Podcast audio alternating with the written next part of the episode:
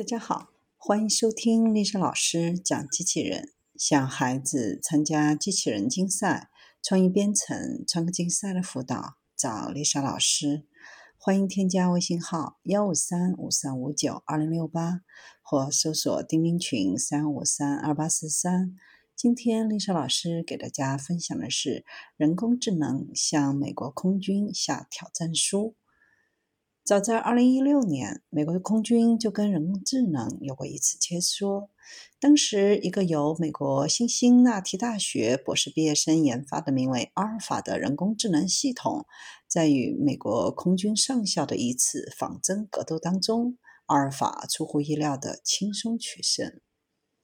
阿尔法是目前最勇猛、最敏感、最灵活可靠的 AI。其实，美国空军长期以来一直在探索关于人工智能协助其作战的方式。研究人员正在研究的一种自动无人机，用于空战中击落一架飞行员驾驶的飞机。真正的较量定于二零二一年七月展开对决。空军研究实验室 （AFRL） 自2018年一直在开发自动战斗机及机器学习技术，计划应用到 F-22、F-35 等新型喷气机之前。现在没那么先进的飞机，比如 F-16 中使用机器学习技术。毕竟这是一项军事计划，具体的细节还是很模糊。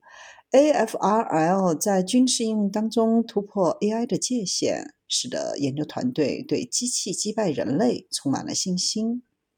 尽管空军正在努力将 AI 和机器学习算法添加到从维护到作战策略的所有领域，但 Skyborg 机翼无人机的概念可能是这些计划当中最引人注目的。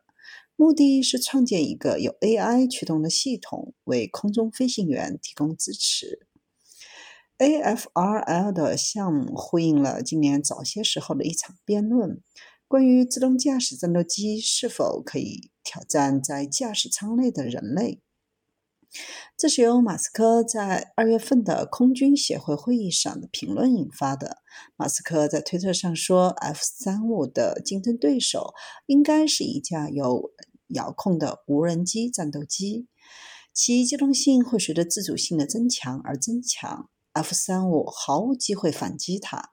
在马克思看来，F-35 完全不是对手。”